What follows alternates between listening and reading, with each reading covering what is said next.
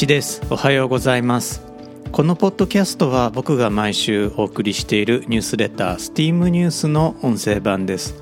スティームニュースでは科学技術工学アート数学に関する話題をお届けしています。スティームニュースはスティームボート乗組員のご協力でお送りしています。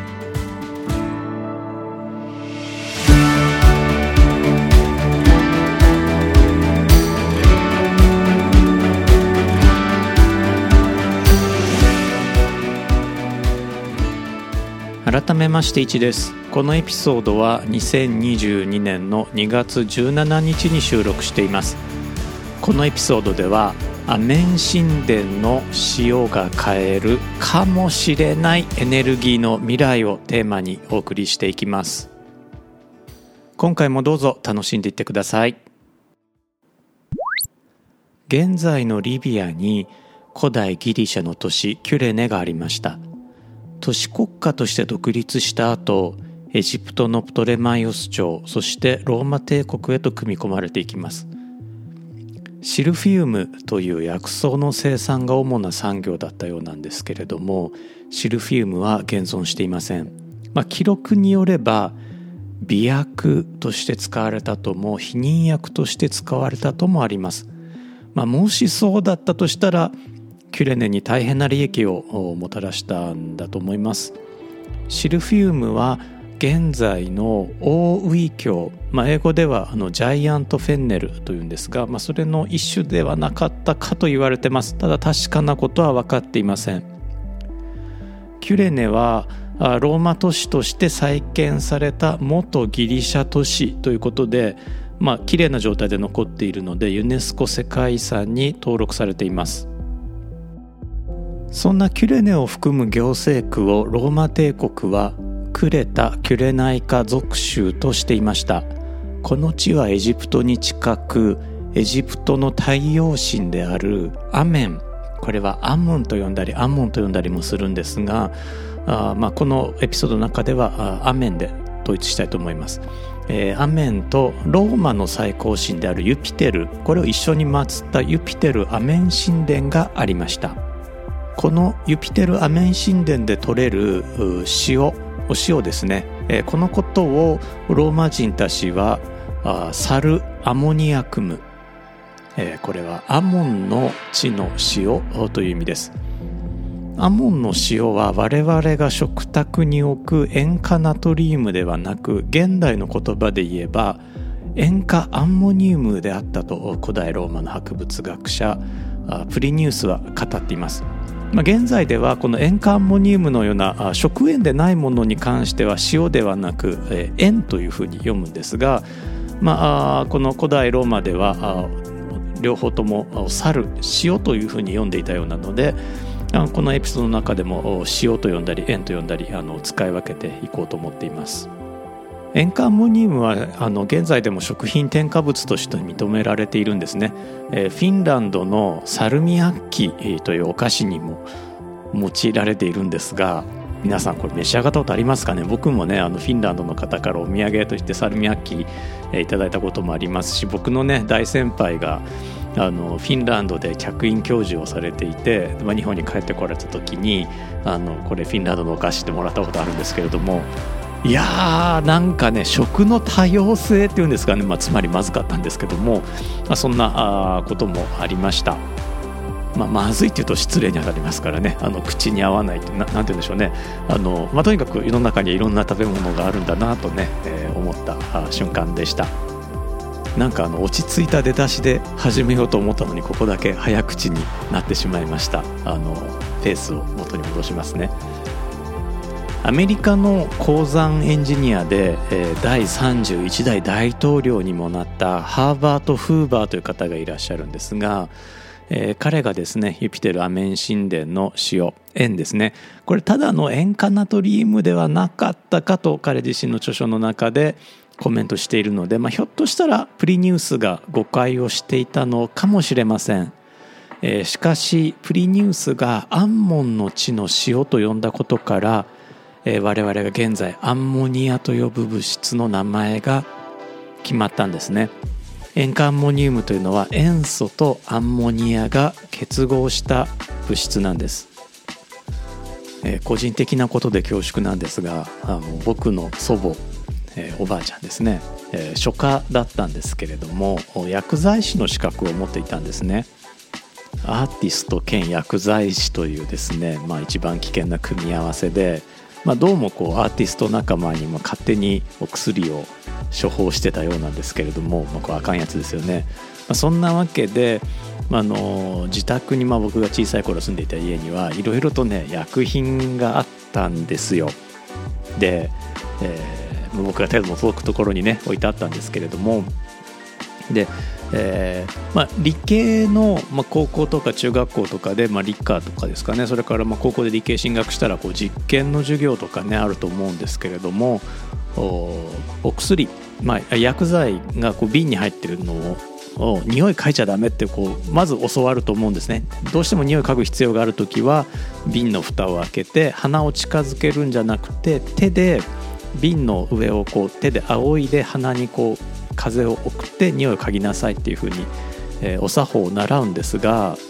まあ、僕が小さかった頃なのでそういうお作法を知らなかったんですね。でアンモニア水の瓶があって、まあ、ラベルにアンモニアって書いてあったんですけどもどんな匂いするんだろうと思って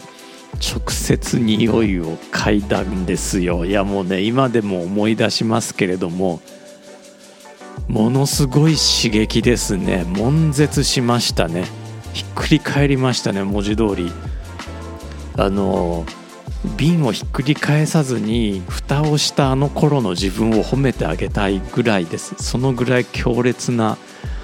匂いがしました。死ぬほど臭いです、えー、サルミアッキの日ではないです、まあ、簡単に言うとアンモニアの匂いってねあのおしっこの匂いなんですけれども、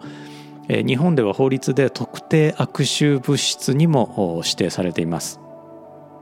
まあ、このエピソードをね、えー、収録している前の週になるんですけれども、えー、福井県にあの漂着したダイオウイカ、まあ、巨大なイカを、えー、食べた男性の話題がニュースになっていました。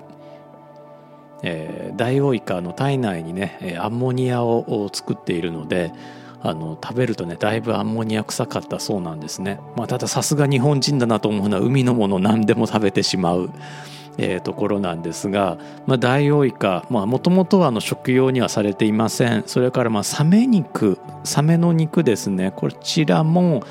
あのアンモニアをね体内で生成しちゃうので、まあ、通常は食べない、まあ、加工したりとかあるいはそのアンモニアをね生成することでお肉自体は比較的長持ちするので、まあ、内陸部の方ではね食べることがあるそうなんですけれども、まあ、他のお肉が手に入るような地域ではサメ肉というのはまあ食べないということでやはりねこのアンモニア臭というのは人間が嫌う香りなんですね。まあ、理由はですねおそらくですがあの動物性タンパクってあの腐ると微生物が分解するとアンモニアを大抵生成するんですよ。で腐ったものを食べないようにということで、まあ、人間がこのアンモニア臭を嫌うようになったのかもしれないです。えー、そんなダイオウイカを含むですねイカなんですけれども、えー、巨大軸索という太い神経が通ってるんですね。でそのために脳科学であるとか神経科学のモデル生物として、まあ、大変に重宝されているわけです。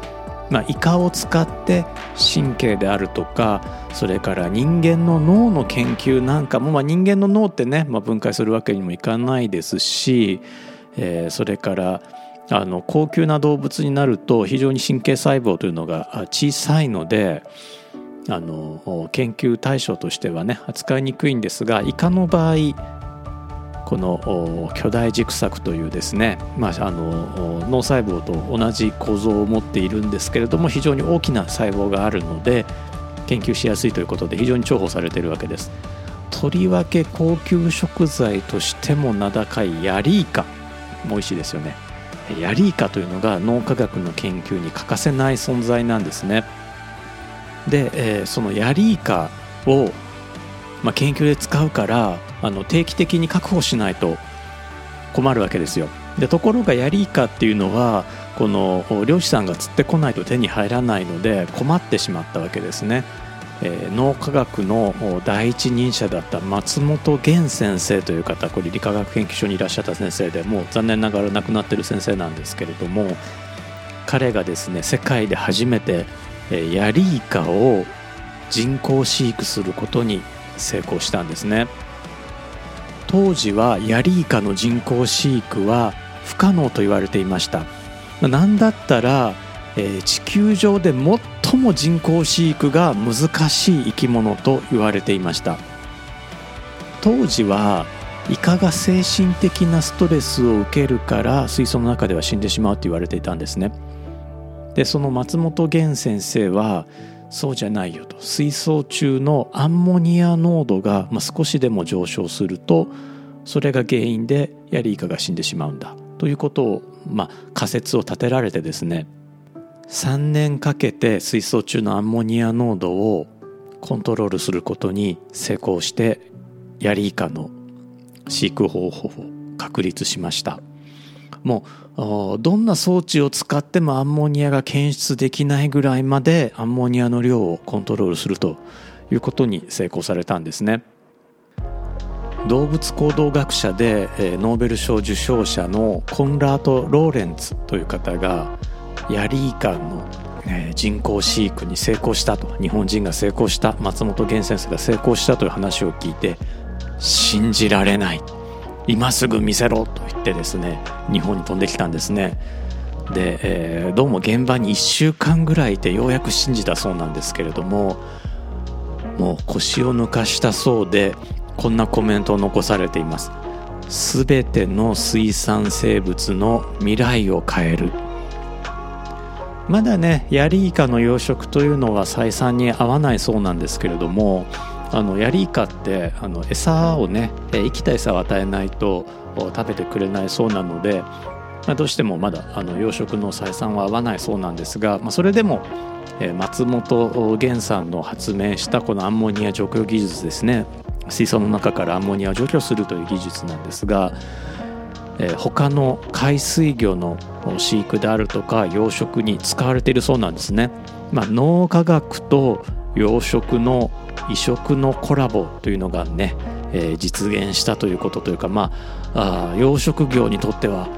ついにできるようになったというね夢の技術であったそうなんですね。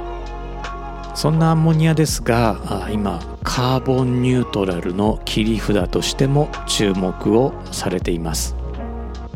日本政府は2050年までにカーボンニュートラルを目指すことを宣言していますカーボンニュートラルというのは二酸化炭素などの温室効果ガスの排出量と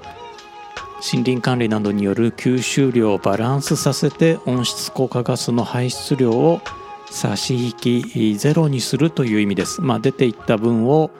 えー、回収することで、えー、プラスマイナスゼロにしようという考え方ですね。もともと地中や地表にあった炭素カーボン成分を燃やすことでせっせと大気中に放出することが地球温暖化につながるということで、まあ、これまで放出しちゃった分はまあ仕方ないとして今後はこの放出量と回収量を一緒にしましょうというのが日本政府の目標。これはもう世界的な目標になっています。石炭石油天然ガスのような地下資源はもちろんなんですが森林だってこう地表面に固定された炭素成分ですからこれを燃やしてしまうと炭素の放出になります、まあ、日本だと江戸時代までこの森林ですね木というのがエネルギー源でしたからこれを燃やすということは大気中にカーボンを放出していたということになります。まあ、炭素というのはよく燃えるわけですね。それに保存しやすくてなおかつ全世界的な流通網もすでに発達しているために、まあ、なかなか炭素以外のエネルギー源を使おうということにはならないんですね。一方でこの炭素並みにこう流通網が整備されているものなんだろうと思うと実はこのアンモニアなんですね。アンモニアも保存しやすくて全世界的な流通網が発達しているんです。アンモニアは窒素を含むために、えー、同じく窒素を主成分とする肥料火薬染料の主要な原料になっています、まあ、人間だって大雑把に言えば酸素と水素と炭素と窒素の化合物ですから窒素をバクバク食べないと生きていけないわけですね。エネルギーとしての炭素も必要ですしその食べるための体を作るための窒素というものも必要になってくるわけです。ところがですね窒素はかつては硝石という鉱石がほとんど唯一の供給源だったんですね。1906年ドイツのフリッツ・ハーバーとカール・ボッシュが水素と空気中の窒素からアンモニアを作り出す方法を発明しました。これをハーバーとボッシュの名前を取ってハーバー・ボッシュ法と言います。ハーバーとボッシュはそれぞれノーベル化学賞を受賞しています。このハーバー・ボッシュ法なんですが水素さえどうにかして手に入れればあとはこう空気から空気の中の窒素からアンモニアを作る。しかも無尽蔵にアンモニアを作るということになりますから肥料と火薬を作る方法として世界を一変させました、まあ、当時は空気から肥料を作る空気から火薬を作る方法としてもてはやされたわけですね。現在でもこの方法は使われています。膨大な肥料が作れることになったので世界の食料問題これは大きく改善しました。植物というのはもともとはこう土の中の窒素成分を吸い上げることによって成長していたわけですね、まあ、ところが人類が農耕を始めたことによって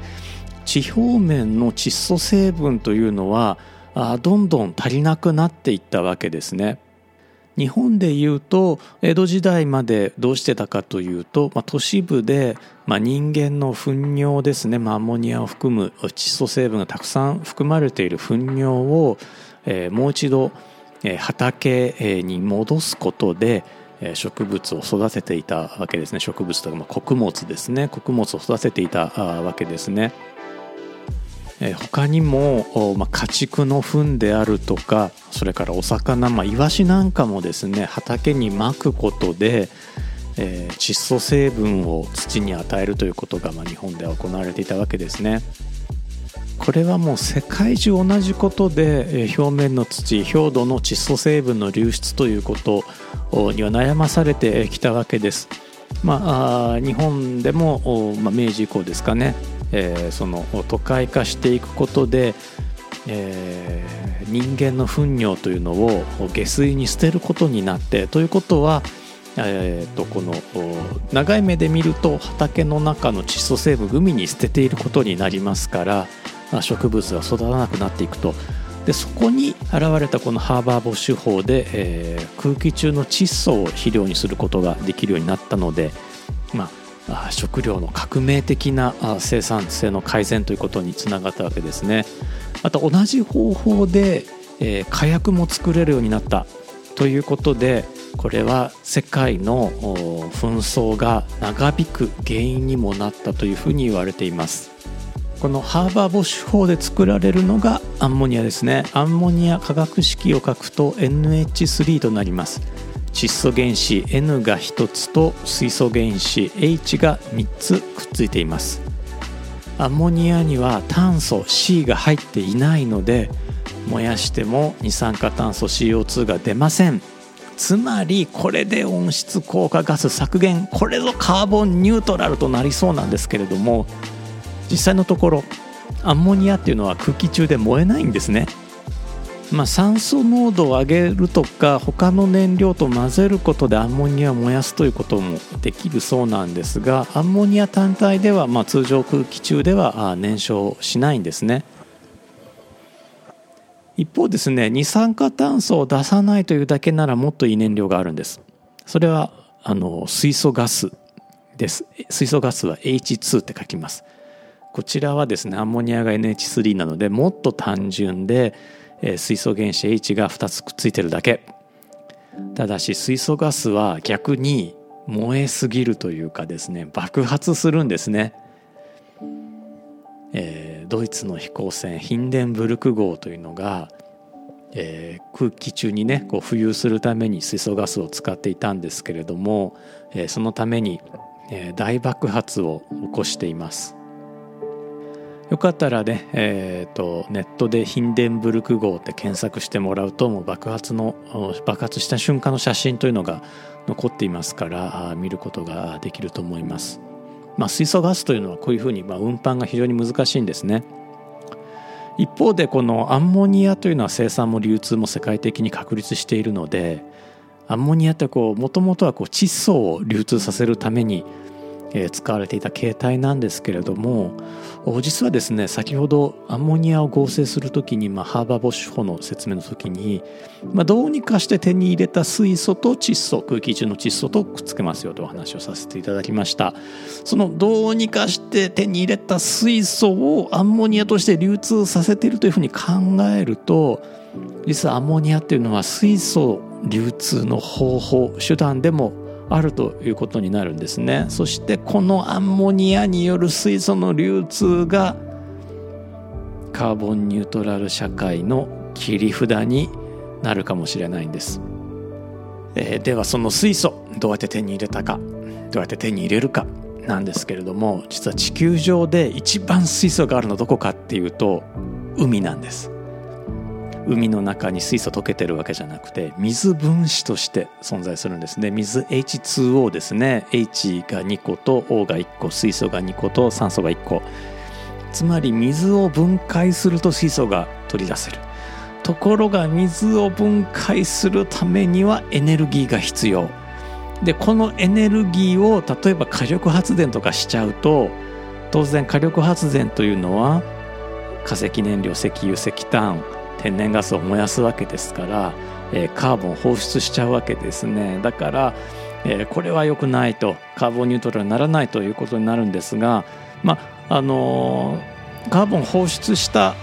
方法で手に入れた水素はグレー水素というんで区別するんですね。でそうじゃなくてカーボン放出せずに、えー、手に入れた水素これをグリーン水素と呼びます。どういうふうにするか。例えばえー、火力発電ではなくて太陽光発電であるとか水力発電であるとか風力発電とかで電気を作って水を電気分解して海水を電気分解して水素を手に入れる。これをブルー水素あるいはグリーン水素というふうに言います。